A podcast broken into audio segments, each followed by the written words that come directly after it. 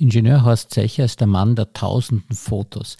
Seit 30 Jahren hat er sich zur Aufgabe gemacht, damals und heute zu vergleichen, wobei er nicht nur auf die gleiche Perspektive achtet, sondern auch darauf, dass in der gleichen Jahreszeit fotografiert, wie das ursprüngliche Foto aufgenommen worden ist, um eben die größtmögliche Ähnlichkeit zu erreichen und auch die Unterschiede dazu dadurch deutlich zu machen. Er ist seit einigen Jahren auch in der Heimatrunde St. Hubertus im Vorstand, zuletzt jetzt auch als Obmann tätig, wobei er eben sehr darauf achtet, dass hier in demokratischer Art und Weise die Vorschläge von allen äh, beachtet werden und man hier zu gemeinsamen sehr guten Lösungen kommt, was die erfolgreiche Führung des Vereins ja beweist. Also ein sehr interessanter Gast für unseren Bezirkspodcast. Musik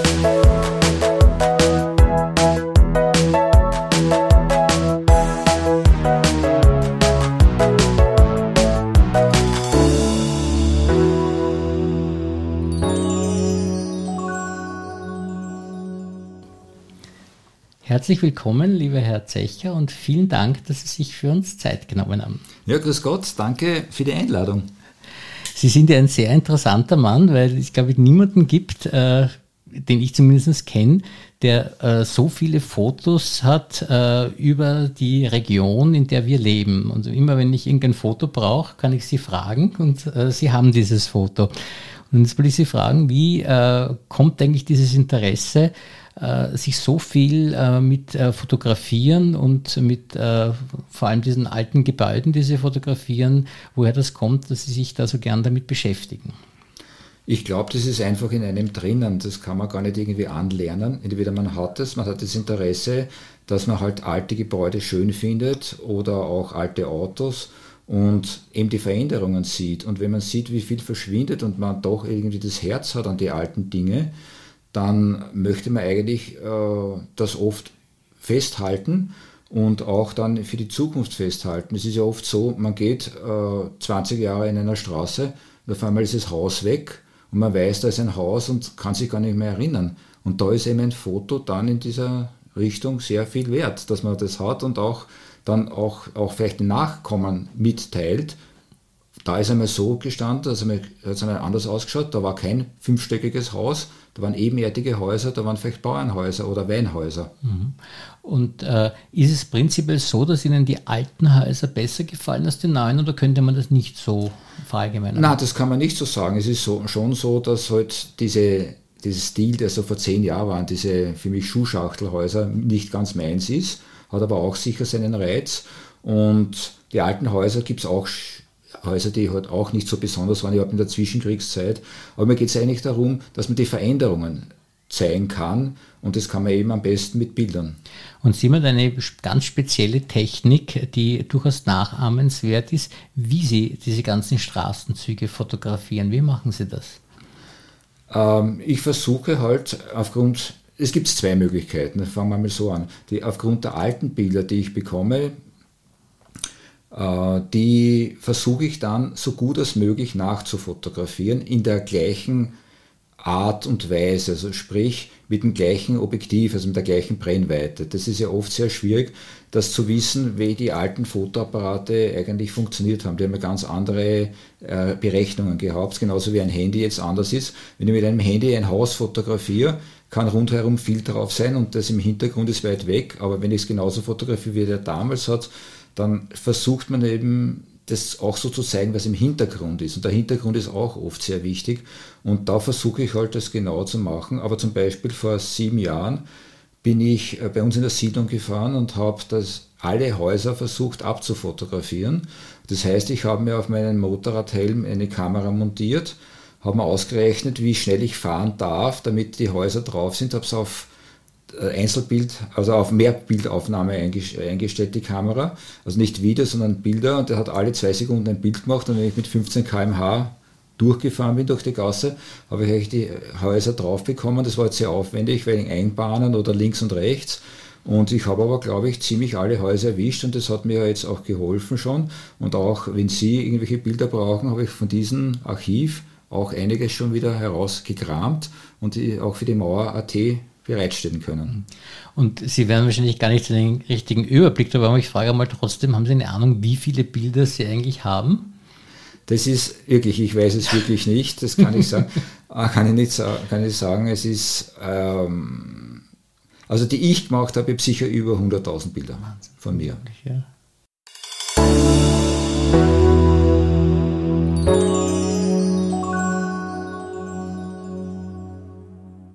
Das ist ein gigantisches Archiv und was mir ja auffällt, was für mich ja unfassbar ist, dass Sie eigentlich sehr rasch äh, die Dinge finden. Haben Sie da ein spezielles Archivierungssystem, wie Sie diese Sachen finden? Weil es muss ja nach Zeit und nach Ort irgendwie geordnet sein. Wie machen Sie das? Ja, ich glaube, das kann man gar nicht so uh, sagen. Ein Archiv ist gut, eins ist, ist schlecht. Ich glaube, da muss jeder wirklich selbst wissen, wie er es am besten hat. Das ist einfach wahrscheinlich schon auch von der Kindheit her, wie man was abgelegt hat. Bei mir ist es so, es, sind, äh, jeder, es gibt eben die Gebiete, es gibt Mauer und es gibt eben unser St. Hubertus drüben und dann auch die Bezirke. Und da versuche ich eben je nach Jahr die abzulegen, die Bilder, und dann ähm, nach Straßen.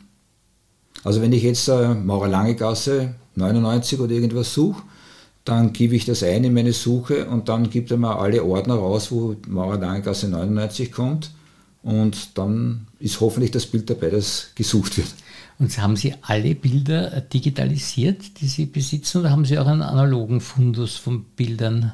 Ich habe begonnen 2007 mit einer kleinen äh, Digitalkamera, habe parallel aber auch noch mit Film und Dia äh, gearbeitet dann 2009 bin ich dann auf die erste, jetzt nicht mehr, aber damals ganz gute Kamera umgestiegen und dann habe ich eigentlich mit analog aufgehört. Aber ich habe äh, 1991 bis eben Ende äh, von analog sehr viel für die Heimatrunden fotografiert und die habe ich alle, die negative habe ich und die Dias, das waren rund 10.000, die habe ich letztes Jahr alle eingescannt. Unfassbar.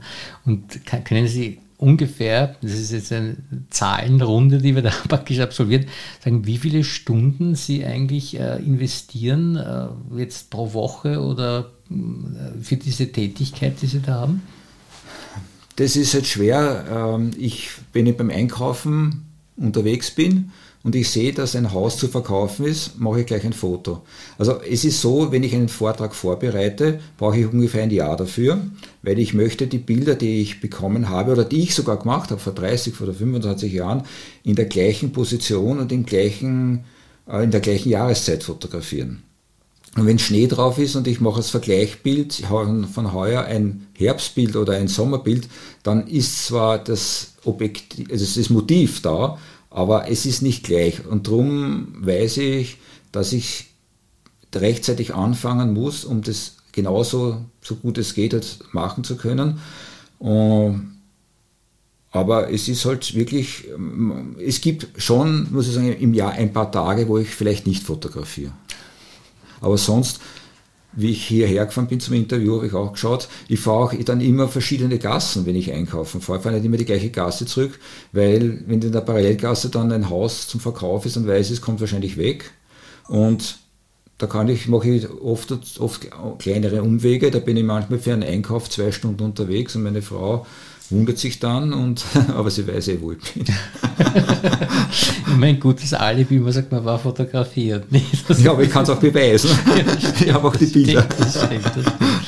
Und woher kommt dieses große technische Geschick, das Sie haben? Hat Sie das schon in Ihrer Kindheit abgezeichnet, dass Sie sich da so interessieren dafür? Oder wann ist das gekommen? Fotografieren ist ja doch keine Kleinigkeit, wenn man es ordentlich machen will. Na, es hat begonnen eigentlich mit der Musik, das mit damals in die Anfang der 70er Jahre mit Stereo-Kassettenrekorder, da habe ich damals versucht, dann Stereoaufnahmen zu machen mit der eigenen Band und solche Dinge. Dann haben wir, also meine Eltern, 1976 eine Super 8 Tonfilmkamera von Eumix gekauft. Ein Vermögen gekostet, auch mit Tonfilmprojektor.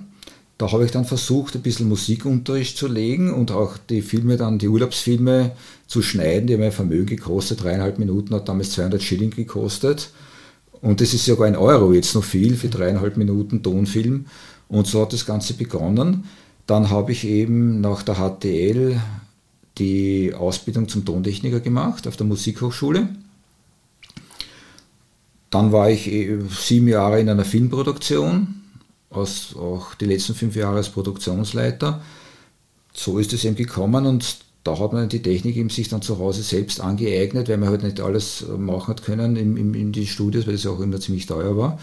Ja, und dann halt mit digital ist es natürlich aufgekommen, mit Computer, Computer sind besser geworden, die Nachbearbeitungsprogramme werden immer besser und ich kann ein Bild machen und herzeigen oder ich kann dann vielleicht noch eine Minute oder auch zehn Minuten reinstecken und das Bild ist dann so, wie ich es möchte.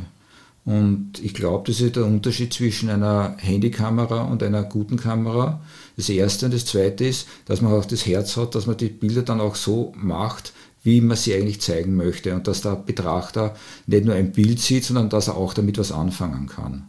Und das ist halt die Zeit, die ich reinstecke und ich glaube, es ist, ich bin ganz gut auf, der guten, auf einem guten Weg, weil ich sehe das bei meinen Leuten, also bei den äh, Besuchern, bei den Vorträgen, dass es gut ankommt. Aber das muss ich schon sagen, wenn ich einen Vortrag mache und es kommen 100 Leute, heißt das für mich, ja, es ist schön, aber es ist nicht, eigentlich nicht das, was ich äh, wissen möchte, sondern wenn diese 100 Leute bei meinem zweiten Vortrag auch kommen, dann weiß ich, dass der erste Vortrag doch in die Richtung war, dass er gut war oder vielleicht ein bisschen verbesserungswürdig, aber zumindest für das Publikum war er mir gut, weil sonst würden sie das zweite Mal nicht kommen. Also der erste Vortrag sagt eigentlich nicht so viel aus wie ein zweiter, ein dritter. Wenn dann die Leute noch immer kommen, so viele, dann weiß ich, ich bin auf der richtigen Schiene. Mhm.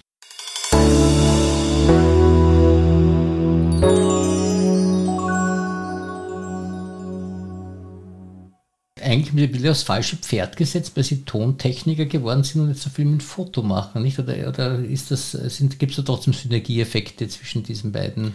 Naja, es ist auch so, dass ich die Vorträge, die bei uns stattfinden, aufnehme auf Video, mit Ton natürlich extra, dass das ein guter Klang ist. Und das hat zwei Gründe. Erstens einmal, dass diese Videos für die Zukunft die Bilder, ich sage auch, die Bilder, die ich jetzt mache, verwende ich vielleicht noch 10%, der Rest ist für meine Nachfahren. Genauso wie ich die Bilder jetzt aus den 50er oder 30er Jahre oder 1900 verwende. Das, davon lebe ich und genauso hoffe ich, dass in 50 oder in 100 Jahren auch die Leute noch leben können von meinen Bildern. Ähm, ich schneide das eben zusammen und bei diesen Videos, also bei diesen Vorträgen, ähm, ist es ja nicht so wichtig, die Bilder festzuhalten, weil die Bilder gibt es eh, aber es kommt immer darauf an, was ist gesprochen wurde, was spricht der Vortragende oder was spricht das Publikum? Gibt es da irgendwelche dazu Ideen oder weitere Sachen, die der Vortragende nicht weiß oder die ich nicht weiß? Und es ist auch so, dass ich hier in Mauer bei der Familie Buberl die Vorträge so gut wie alle seit sechs, sieben Jahren mitgefilmt habe, weil äh, die Bilder gibt es nach wie vor im Archiv, Heimatrunde Mauer, aber leider gibt es die Familie Buberl jetzt nicht mehr. Und was da gesagt wurde und so nebenbei, was der Kadi Buber so nebenbei gesagt hat oder die, die Gerda, das ist nicht, das ist, hört man und man weiß es, was er gesagt hat, aber das ist nicht zum Wiederholen. Und durch diese Videos, die ich habe, ist es für die Nachwelt festgehalten. Und daher brauche ich den Ton dazu, zum Bild. Und ich kann, man kann auch ein Standbild herzeigen und dafür Ton dazu sprechen. Also das, es ist für mich eine Einheit. Äh, man kann Fernsehen, einen Stummfilm, aber beim Stummfilm ist auch Musik dabei. Ein Stummfilm alleine ist tot. Aber wenn die Musik dabei ist, ist es was anderes. Und wenn dann eine Sprache dabei ist, gehört das alles für mich zusammen. Und daher so abgerundet. Und planen Sie etwas mit diesen Videos speziell, dass Sie da was veröffentlichen wollen einmal dazu, weil Sie die von den Vorträgen der Familie Bubel zum Beispiel? Nein, überhaupt nicht. Das ist eigentlich alles, ich sehe das alles für die Zukunft. Mhm. Ich sehe das für die nachfahren. Ich hätte gern von den 60er, 50er Jahre einen Vortrag über die Leute, die da gewohnt haben, die da aufgewachsen sind, die was erzählen können. Wer hat da gewohnt? Wie ist das umgebaut worden? Was war da früher? Gibt es sehr wenig, wenn, bis gar nicht. Und die Sachen, die ich jetzt mache, sind für die Nachfahren, für meine unter Anführungszeichen Enkel, Heimatrundenenkel, die das dann weiter verwenden können, hoffe ich, dass die Technik dann auch mitspielt, dass nicht alles irgendwann einmal verschwindet, dass man nichts verwenden kann. Das ist eigentlich nur der Grund. Ich habe nicht vor, das ist ja auch wegen den Rechten. Mhm. Die Rechte, das will ich mir gar nicht antun, dass man mit den Rechten da, wenn man da was veröffentlicht, das kann sehr heikel werden. Mhm, verstehe. Und Sie sind ja auch äh, Obmann der Heimatrunde St. Hubertus. Wird sich denn das ergeben, dass Sie da in so eine Führungsposition geraten sind? Ja, geraten, das ist genau der richtige Ausdruck. ja, es hat eben mit, mit Mauer begonnen vor 30 Jahren, wo wir auch unterwegs waren.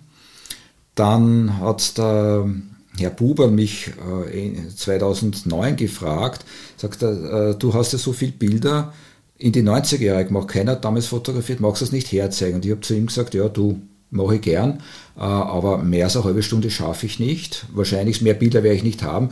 Aus dieser halben Stunde von mir geplant sind dann doch fünf Vorträge mit je eineinhalb Stunden bis zwei Stunden geworden, weil es ja doch sehr viel Material war. Dann habe ich auch einiges in äh, St. Hubertus gemacht, habe mich auch engagiert dort, weil ich halt technische Ideen gehabt habe mit Präsentation, mit Beamer und so weiter, nicht mehr mit Dia-Projektor und auch das mit den Videos, dann bin ich halt, weil der Obmann-Stellvertreter ausgeschieden ist aus dem Vorstand, bin ich halt äh, Vertreter worden von damals Christian Gold. Und äh, der Christian Gold wollte dann eben bei der letzten Wahl in die zweite Reihe zurück und jetzt bin ich halt Obmann, wobei ich aber sagen muss, wir sind vier im Vorstand, wir sind alle gleichberechtigt. Und es ist nicht so, dass einer der Obmann ist, einer der, der Schriftführer, sondern wenn man Ideen hat, wird es übernommen. Und ganz egal, welche Funktion man offiziell hat, es, jeder ist gleichberechtigt. Und ich hoffe, dass ich das auch so rüber vermitteln kann meinen Mitgliedern.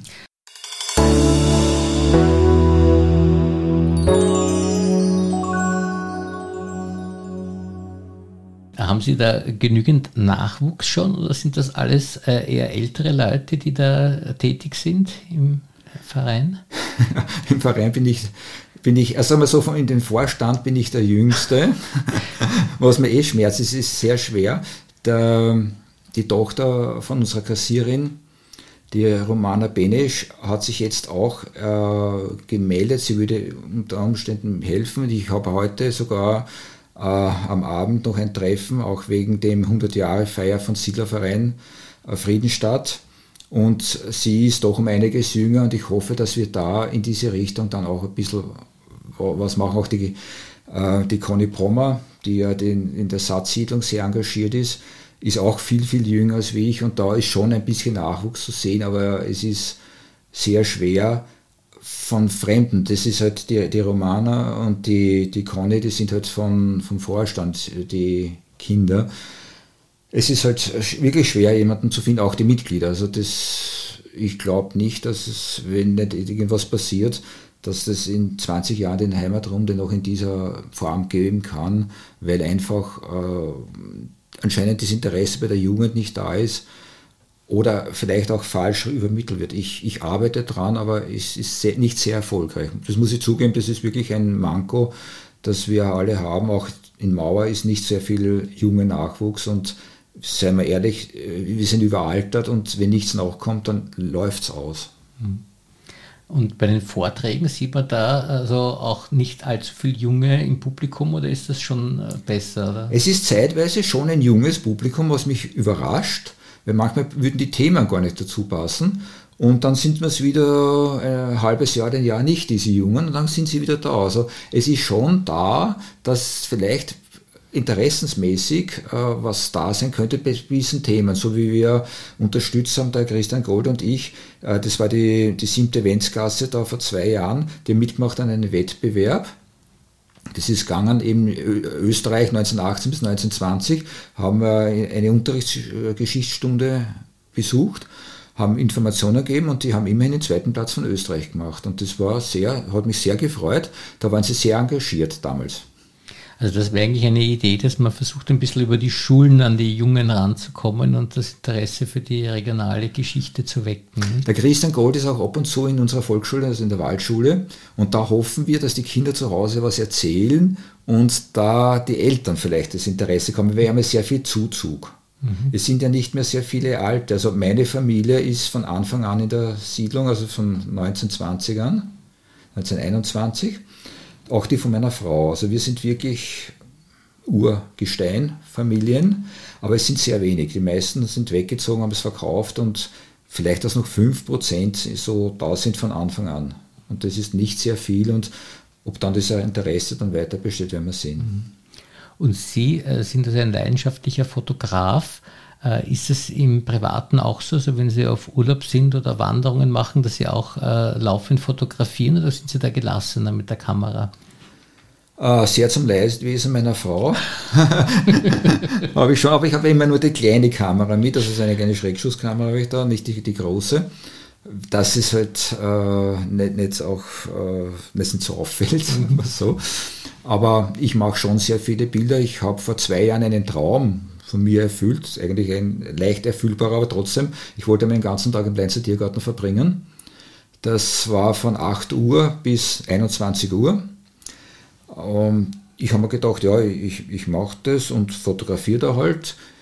Äh, ich bin dort 27 Kilometer drinnen gegangen. Das waren 1000 Höhenmeter mit der Fotoausrüstung. Mit der, da war ich alleine, da habe ich die große Fotoausrüstung und ich habe mir am nächsten Tag so viel weh getan wie in meinem ganzen Leben noch nie. Also Rax, Schneeberg und so weiter, das hat mich nicht so geschafft wie der Lenzer wenn, wenn mir das jemand sagt, glaube ich es nicht.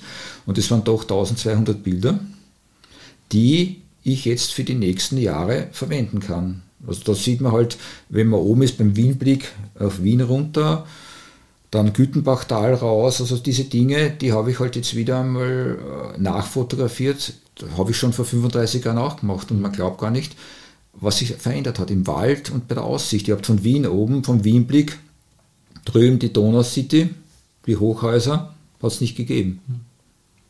Und der, aber den Brauturm hat es noch gegeben. den sieht man von Hubert, hat man damals von Hubertus Warte aus gesehen. Ja.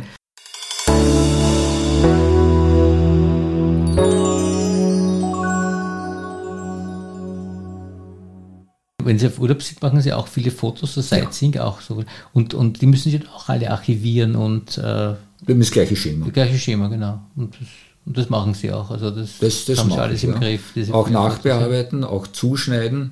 Da mache ich es eher hochauflösend, dass man doch dann die Teile, die man halt dann doch nicht haben möchte, wegschneidet. Und ich lasse auch sehr viel ausarbeiten. Also ich habe äh, derzeit 48 Fotoalben mit je 600 Bildern ungefähr drinnen. Das ist die Ausarbeitung von. Und wo lassen Sie da ausarbeiten? Also ich nehme an, nicht so beim DM oder was, sondern ah, doch auch, ja, das geht und das ist eine gute Qualität. Also die Qualität ist gut und wenn nicht, lasse ich es dann ab und zu in ein Speziallabor. Aber für das, dass ich es im Album drinnen habe, ist es ausreichend. Und für die, bei den Vorträgen zeigt mir wenig Papierbilder her. Und da habe ich eben die Nachbearbeitung. Da schaue ich schon, dass die Bilder von der Helligkeit her, von der Kontrast her, von der Farbe her passen. Mhm. Das ist dann schon wie die Vorträge, wie gesagt, ein Jahr. Und das haben Sie schon gesagt, dass Sie die Musik äh, als Hobby gehabt haben. Üben Sie immer noch Musik aus oder ist das vorbei? Sehr wenig, sehr wenig, aufgrund der Heimatrunden. Ich hoffe, dass ich das wieder mehr mache. Ich habe elf Gitarren zu Hause stehen. Und da sind aber auch sehr schöne Stücke dabei. Ich habe auch Bands gehabt. Wir haben auch da 1978 in der Endre im ehemaligen, das hat der, der Pfarrer irgendwie ja, gehört, da haben wir so einen, ja. einen Schulabschlussparty, haben wir da Musik gemacht. Also da bin ich auch ein bisschen verbunden, mhm. nach Mauer von damals schon. Äh, ich würde gern mehr machen, aber ich sitze, ich stehe, ich fahre manchmal um sieben in der Früh auf beim Einkaufen fahren, Fotos machen und oft lang nach Mitternacht damit das irgendwie archiviert, gut archiviert wird, weil ich es nicht gleich mache. Am nächsten Tag habe ich dann wieder 100 Bilder und dann noch einmal 100 Bilder über den nächsten Tag und das muss man gleich durchziehen und dann hat man was davon. Dann wirklich, sonst ist es ein Ablage unter A und dann kann man es vergessen, dann braucht man es gar nicht machen. Das heißt, äh, sonst haben Sie keine Hobbys? Also das ist ich habe auch eine Modelle Eisenbahn. Aha, na doch. die habe ich auch, das ist also ein Kindertraum, den habe ich mit vier Jahren bekommen habe dann nichts gemacht, dann mit meinen Kindern habe ich das Ganze ein bisschen ausgebaut, habe die Merazeller Bahn, das hat mir sehr gefallen, diese Schmalspurbahn, da habe ich 25 Lokomotiven und endlos viele Waggons, auch eine Anlage stehen im Keller und sie steht im Keller und sie ist nicht befahren. Würde ich auch gern wieder machen, aber mit Corona habe ich eben begonnen, die Bilder alle nachzuarbeiten, die Dias, das war sehr viel Aufwand, weil die Dias haben sich sonst sehr verändert in der Farbe. Da wirklich vom, das ist vom Material abhängig gewesen, die haben sich in der Farbe gelb, lila geworden. Das, das Nachbearbeiten war sehr viel und irgendwann komme ich sicher wieder zu meiner Modelleisenbahn und zu meiner Gitarren und dann lasse ich vielleicht die Heimatrunde ein bisschen nach hinten, aber wir werden schauen. Mhm. Immer was halt wichtig ist, muss man tun.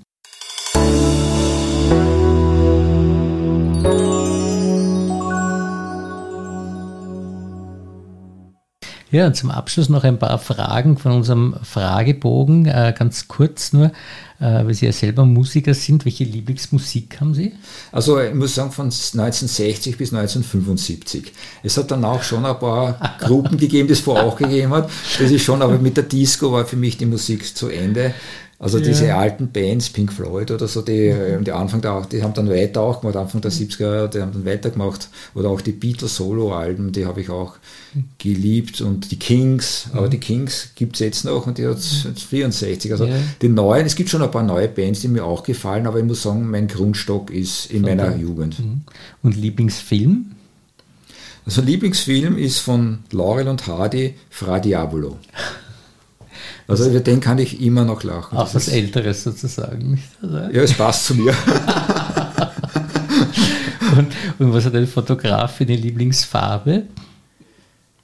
Die Farbe, also ich habe es eher gern so grün, grün, bläulich, in dieser so, so Meerfarben vielleicht. Also nicht so, auch natürlich Sonnenuntergänge sind wunderschön, das schon. Aber eben eher diese zarteren Töne. Das ist mir lieber so Pastellfarben. Das ist und Lieblingsessen? Ja, Gordon Bleu, Gulasch. Also auch Wiener Hausmannskost, kann man sagen. Ja, schon, ja. schon, schon. Und ein Lieblingslokal, das Sie empfehlen könnten? Das kann ich überhaupt nicht sagen. Wir gehen dort und dort beim Spazieren, gehen wir dort rein, mhm. dort rein. Es gibt schon, aber ich will da jetzt nicht unbedingt Werbung machen. Ja, ist, also es, es, gibt aber schon auch Pizzeria, also da mhm. gehen wir auch, das ist natürlich schon. Also aber Hausmannskost ist mir in der, ich sag, im 13. Bezirk gibt es ein paar Lokale und da ist wahrscheinlich, eh, gibt ja nicht so viele. Ja, eh. Somit ist es eh eigentlich eindeutig, wo ich gern hingehe. Alles klar. Und ähm, bevorzugtes Urlaubsziel, was Sie sagen, da ist es schön? Ich bin eigentlich immer gerne in Österreich gewesen. Mit Kindern, damals Jugoslawien, also als Kindheit damals Jugoslawien. Äh, was ich entdeckt habe vor sieben Jahren, waren die Kreuzfahrten. Ich weiß, das ist von der Umwelt her schädlich, aber ich habe das gern, eine Stadt anzuschauen und am nächsten Tag die nächste Stadt. Und das haben wir ein paar Mal gemacht, jetzt geht es halt nicht mit Lockdown. Und, wenn man mit Bus oder mit Auto unterwegs ist, fährt man untertags und hat von der Stadt nichts. Und so fahre ich in der Nacht zum nächsten Ort und kann den, Ort, den Stadtort anschauen und habe in fünf Tagen oder in sieben Tagen sehr viel einmal abgehakt, wo ich sage, da fahre ich dann noch einmal hin und schaue mir es vielleicht länger an. Mhm. Also das ist das wirklich Kreuzfahrt, aber also die norwegischen Fjorde, das ist dann schon. Mhm. Wenn man Mittelmeer gemacht hat, die norwegischen Fjorde waren wir ein paar Mal und das ist, du stehst auf und es ist ja hell eigentlich fast durchgehend, um drei der Früh gehst kurz aufs Deck rauf und bleibst oben, weil die, die Fjorde und dann gehst du geschwind frühstücken und hast Angst. Also ich habe Angst, dass ich dann irgendwas versäume und dann gleich wieder aufs Deck und der Kamera. Ja. Und äh, in 20 Jahren, wo oder wie sehen Sie sich da? Ja, also ich vermute, in 20 Jahren sehe ich mich da, hier, da, weil ich glaube, wir beide haben diesen, dieses Gehen, dieses Forschungsgehen und wenn es geht, bin ich noch fotografisch unterwegs und Sie wahrscheinlich noch zeitungsmäßig und wir werden das Interview dann wiederholen. Und was haben wir dann eigentlich damals vor 20 Jahren geredet? Und ich glaube, wir beide werden in 20 Jahren, so sehe ich mich in 20 Jahren. Also ich glaube nicht, dass sich viel bei mir verändern wird, wenn nicht irgendwas dazukommt, was Schwerwiegendes, dass ich eigentlich meine Hobbys einfach weitermache. Weil es interessiert mich, es hat mich vor 40 Jahren interessiert, wie ich die erste Dunkelkammer gehabt habe. Schwarz-Weiß-Dunkelkammer, dann Farbdunkelkammer. Und wenn ich das jetzt 40 Jahre mache, werde ich sicher in den nächsten 20, 30 Jahren das nicht ändern. Ja, das ist ein schönes Leben, kann man sagen, nicht? Wenn alles passt. Dann danke ich Ihnen sehr herzlich für dieses wirklich sehr interessante Gespräch. Danke.